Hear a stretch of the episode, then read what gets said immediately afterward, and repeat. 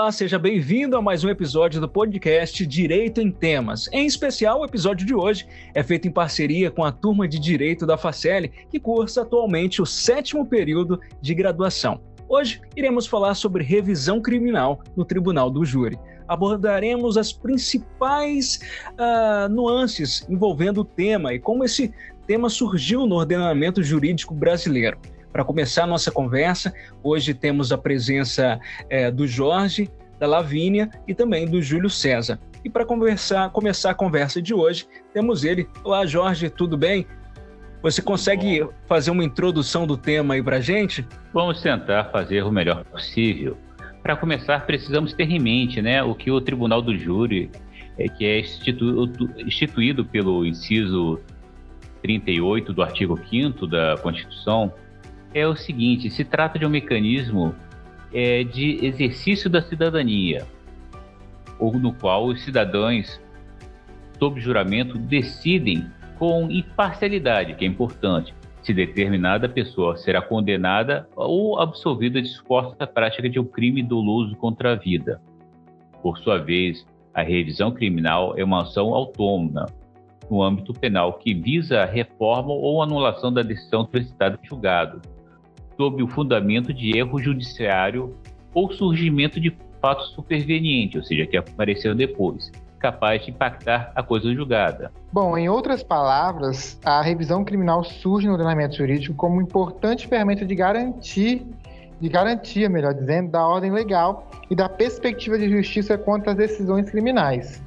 Dessa forma, é, considerando sua natureza de proteção a erros que possam levar a condenações injustas, a revisão tem a natureza pró-réu, sendo cabível apenas em circunstâncias que favorecem o condenado. Isso mesmo, Júlio. Só que na Constituição Federal de 88, não há qualquer previsão de revisão criminal apenas em favor dos condenados.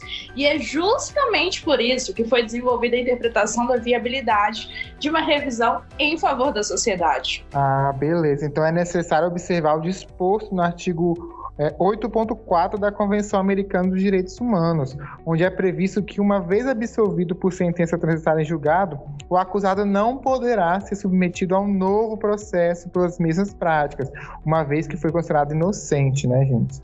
Isso. Assim é sabido que os tratados de direitos humanos são entendidos como normas supralegais e, por consequência, que a revisão criminal em prol da sociedade violaria a garantia do artigo 8.4 da Convenção Americana dos Direitos Humanos.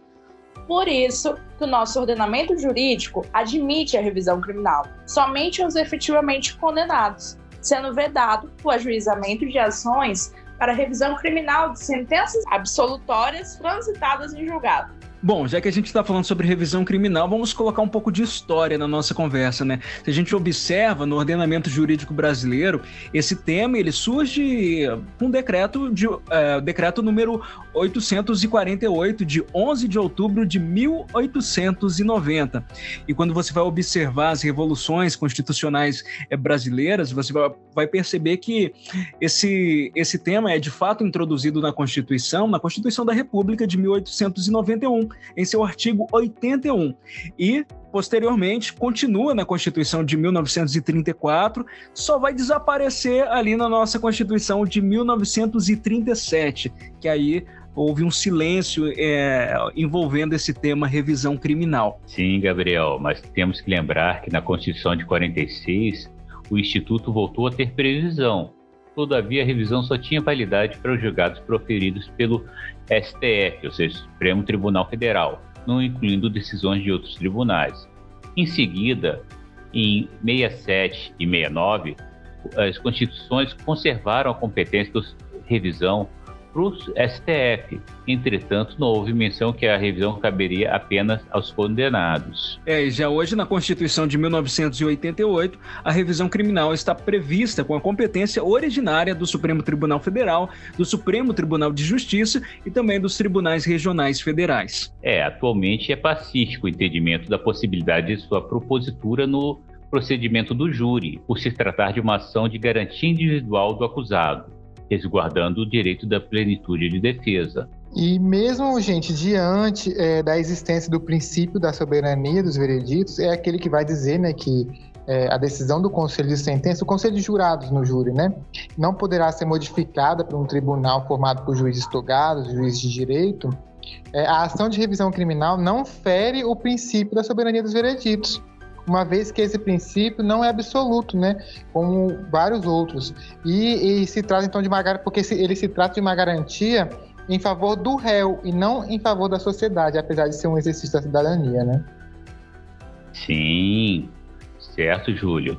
Na verdade, existe a necessidade de uma atenuação do princípio da soberania dos vereditos. É uma questão de liberdade e ampla defesa à justiça, garantida pela ação revisional, ao desconstituir uma condenação injusta, uma pessoa que não deveria ter sido condenada e foi. Pois é, e outra coisa que é sempre bom a gente pensar é quanto à natureza jurídica da revisão criminal.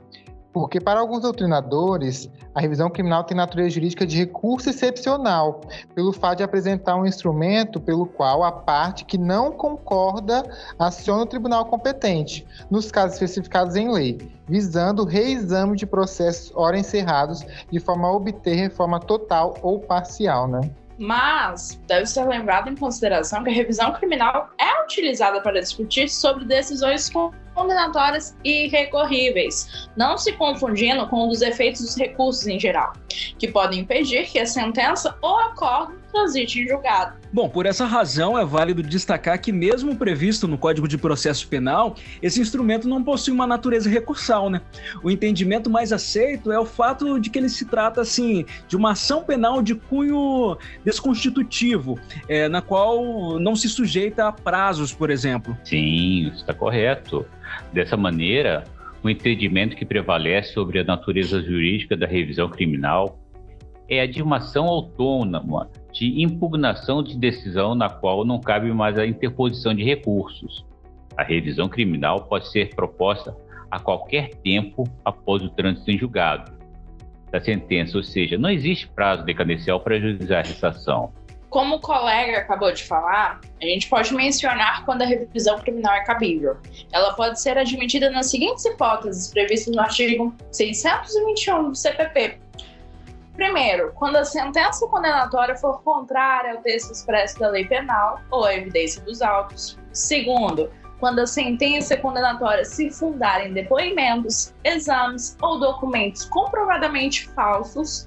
E terceiro, quando após a sentença se descobrirem novas provas de inocência do condenado ou de circunstância que determine ou autorize diminuição especial da pena.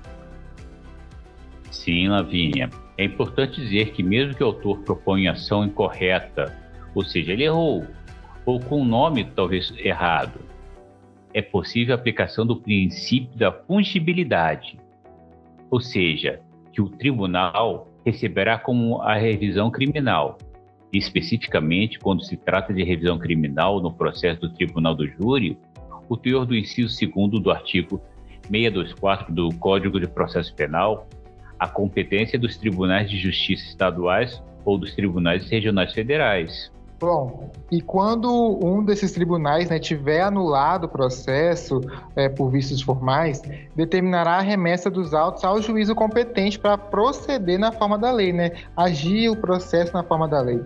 Ou proferirá desde logo um acórdão revisório no caso de vícios apenas da sentença.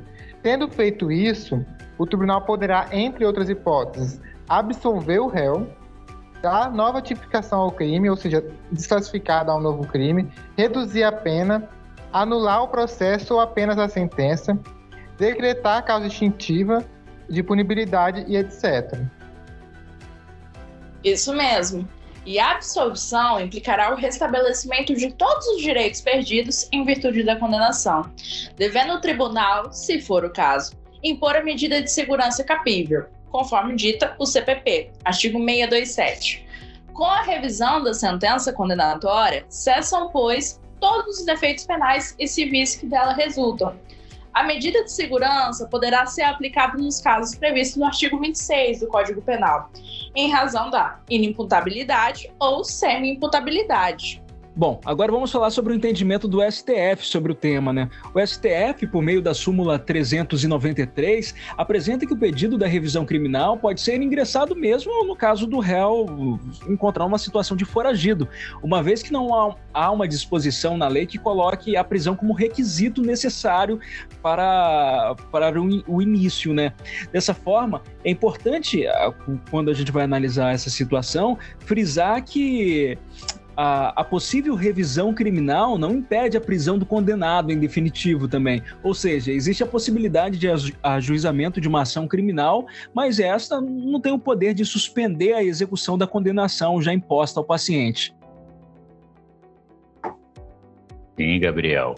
Então, digamos, depois de tudo isso que foi dito sobre revisão criminal, você que está nos ouvindo tenha reconhecido certa semelhança com ação rescisória que é utilizada em processo civil.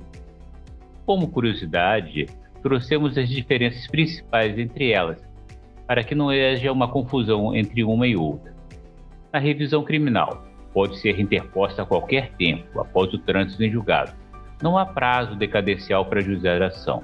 Na ação rescisória, deve ser imposta no prazo de dois anos após o trânsito em julgado. Revisão criminal pode ser ajuizada em favor do condenado. Só existe revisão pro réu, não existe revisão criminal pro societar.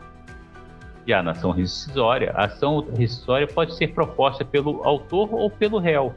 Bom, então, diante de tudo aí que a gente expôs para vocês, podemos concluir que a revisão criminal está diretamente ligado ao princípio da dignidade da pessoa humana, aquele que fundamenta né, a nossa república. Pois por meio dela garante-se ao, condena ao condenado injustamente a recuperação dos direitos violados. Isso mesmo, mas vale lembrar que a dignidade é assegurada através do respeito aos direitos fundamentais, seja por parte dos cidadãos, da sociedade e do Estado. Assim, o Instituto da Revisão Criminal é um meio de efetivar a concretização do direito fundamental à liberdade, quando este é violado através de uma sentença condenatória injusta. Portanto, gente, cabe, é, cabe frisar também que o tribunal do júri é absolutamente compatível com a possibilidade de revisão criminal, pois em determinados casos existe a necessidade de uma atenuação do princípio da soberania dos vereditos em face do princípio a liberdade, a ampla defesa e também a justiça. E dessa forma, a gente finaliza mais um nosso, mais uma edição do nosso podcast tratando do tema hoje a revisão criminal no Tribunal do Júri. Estivemos aqui com a nossa equipe do sétimo período da Facel, os estudantes de direito. Participou com a gente hoje o Jorge, o Júlio César e também a Lavínia. Então, vamos ficando por aqui e até uma próxima edição do nosso podcast. Abraço, até a próxima.